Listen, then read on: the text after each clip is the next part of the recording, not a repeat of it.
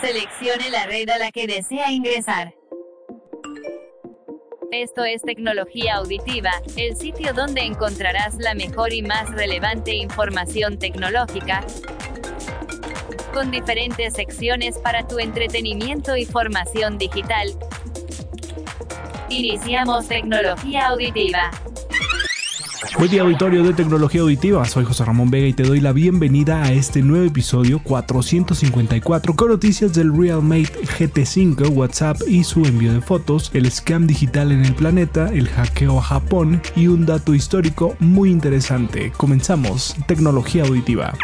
Los últimos anuncios los lanzamientos más relevantes y la información actual aquí en noticias. Es anunciado el Realmate GT5, un nuevo móvil en dos versiones que solo cambian en su almacenamiento, memoria RAM y batería. El primero con 12 o 16 GB de memoria RAM y un almacenamiento de hasta 512 GB. Su batería es de 5240 mAh a una carga de 150 watts, mientras que el modelo más robusto posee 24 GB de memoria RAM y un terabyte de almacenamiento, solo que con una batería más pequeña de 4600 mAh con una carga mega rápida de 240 watts. Ambos modelos tienen cámara con sensor Sony de 50 megapíxeles, 6.74 pulgadas, resolución de 1.5K en pantalla AMOLED, Wi-Fi 7 y Bluetooth, además de Android 12 y una capa de personalización Realmate UI 4.0. Incluye un pequeño cuadro LED en la parte trasera que es personalizable según acciones del teléfono. Podríamos decir que lo más relevante para este dispositivo sería la memoria RAM y almacenamiento en la versión de 24 GB con un tera. Y sin duda su carga rápida de 240 watts que prometen el 50% de la batería en solo 7 minutos.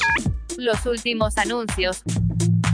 Los lanzamientos más relevantes y la información actual aquí noticias. La pesadilla de WhatsApp ha sido el envío de imágenes sin que pierdan calidad, ya que hasta hoy en día el popular mensajero comprime aún más las imágenes que se envían por esta red, haciendo que las imágenes pierdan calidad y no sean óptimas. Si la imagen se quería imprimir, perderá mucha calidad para dicha acción. Por ello WhatsApp trabaja en una nueva herramienta para enviar imágenes en el formato original, evitando compresión y pérdida de calidad. Actualmente WhatsApp tiene la función de enviar fotos en HD, sin embargo si se utiliza esta opción, las imágenes siguen comprimiéndose y obviamente perdiendo calidad, sin lograr enviar archivos con la menor compresión o sin ella, por lo que se sabe que el mensajero propiedad de Meta está desarrollando una función que permita el envío original y sin pérdidas para que llegue el archivo con la mejor calidad posible. Sin embargo, este desarrollo aún no tiene fecha, ya que esta información solo fue una filtración y no se conocen más detalles, solo que se trabaja en ella,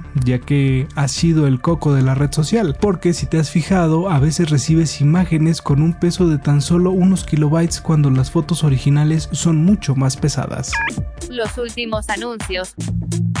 Los lanzamientos más relevantes y la información actual aquí en noticias. En Camboya y Myanmar están secuestrando a un alto número de personas en situaciones económicas muy precarias para que realicen scam digital o lo que es lo mismo estafas digitales, prometiendo grandes ingresos económicos a los defraudados si estos invierten en criptomonedas, inversiones dudosas o adquieren algún tipo de producto. Sin embargo, los que realizan el contacto con el estafado son personas que se encuentran en contra de su voluntad realizando el fraude para enriquecer a otros. Según datos de derechos humanos de la Organización de las Naciones Unidas, cerca de 200.000 personas han sido secuestradas y obligadas a realizar estafas en línea. Una compleja red de delincuencia opera esta actividad principalmente privando de su libertad a hombres, prometiendo un trabajo bien remunerado y con facilidades de realizarlo de manera remota. Sin embargo, cuando el gancho pega, todo cambia. Todo este acto se centra en personas de escasos recursos económicos que están muy necesitados de dinero y aceptan lo que sea. La ONU calcula que en Myanmar este scam digital ha privado a más o menos a 100.000 personas de su libertad,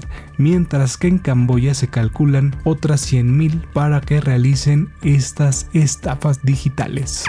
Los últimos anuncios los lanzamientos más relevantes y la información actual aquí Los hackers cada vez son mejores y en Japón existe un Centro Nacional de Preparación para Incidentes y Estrategia para la Ciberseguridad de Japón, con siglas NISC, una entidad dedicada y preparada para la seguridad digital. Sin embargo, esta ya fue vulnerada, ya que lograron hackearlos y no se dieron cuenta de inmediato, ni siquiera directamente, sino por una publicación del Financial Times de Estados Unidos. Para este momento la organización japonesa NISC aceptó que hubo una brecha en el sistema que comprometió datos personales y sensibles. Esta organización japonesa se supone que está a cargo de la ciberseguridad para el país entero, pero con este hackeo no han quedado muy bien parados frente al mundo, ya que en este ataque se pudieron haber filtrado documentos e información secreta del país. Tal parece que tras este ataque, Japón incrementará su presupuesto destinado a esta dependencia y así fortalecer su ciberseguridad. Se piensa que el posible responsable de este ataque fue el ejército chino, sin embargo no hay pruebas de ello, por lo que así podemos ver qué tan frágil es la seguridad digital en todo el mundo, porque se dieron cuenta nueve meses después que los habían hackeado. Tecnología en la historia. Todos los dispositivos y gadgets tienen una fecha de nacimiento y evolución. Vivamos un viaje en el tiempo con la tecnología en la historia. Hoy tenemos dato histórico y el invento de este día sin duda ha facilitado nuestra vida en muchos aspectos, hasta el punto de permitir documentar y dejar huella en un sinfín de información. Y efectivamente, me refiero a la impresora, que se la debemos agradecer a Charles Babbage, que en 1940, a pesar de que él nunca vio ni conoció la impresora físicamente, dejó los planos para su construcción, la cual llegó hasta 1953 con la Univac High Speed Printer de la empresa Remington. Esta primera impresora de casi 2 toneladas podía imprimir 600 líneas por minuto, un gran invento para esas fechas, y con ello abrir la puerta para más desarrollos que se fueron en cadena, ya que para 1957 IBM patentó la primera impresora matricial. Para 1968 llega la impresora mini, que sería lo más cercano a las impresoras de hoy en día, Shinshu Sheiki, que inició lo que conoceríamos más tarde como Epson. Para la década de los 70 llegó la tecnología de inyección de tinta por Hewlett Packard, aunque solo en desarrollo, ya que fue hasta 1998 cuando esta tecnología llegó al usuario final. En 1971 llegó la impresión láser en manos del gigante Xerox, y con todo esto nos damos cuenta que esto ha sido la base de la impresión que conocemos hoy en día. Curiosidades. Esto que te platicaremos existe. No es un invento, es algo que no imaginabas que existía. En España desmantelan una banda dedicada a realizar drones submarinos dedicados para transportar droga en aguas europeas. Sin embargo, esta organización criminal no solo se dedicaba a la fabricación de drones, sino también a la adecuación de vehículos para colocar falsos fondos y así esconder los estupefacientes para distribuirlos en diferentes países europeos. La policía española investigaba los pasos de esta organización y todos los rastros los llevaron hasta Castelar de la Frontera, un pequeño poblado en Cádiz. Por su cercanía al estrecho de Gibraltar, esta banda podía desarrollar esta tecnología submarina capaz de llevar en su interior hasta 200 kilogramos de droga. Estos submarinos tenían la cualidad de ser manejados remotamente. Los agentes españoles mencionaron que esta tecnología decomisada es bastante avanzada ya que podía ser operada a distancia con una tablet y localización GPS. Cabe señalar que estos submarinos tenían una autonomía de 50 kilómetros, por lo que podían realizar sus travesías sin ningún problema. ¿Qué tal, eh? Recuerda que puedes estar en sintonía de tecnología auditiva en las diferentes plataformas digitales de audio. Estamos en Podomatic, Spotify, Amazon Music, Google y Apple Podcast. Búscanos como tecnología auditiva. Tecnología auditiva.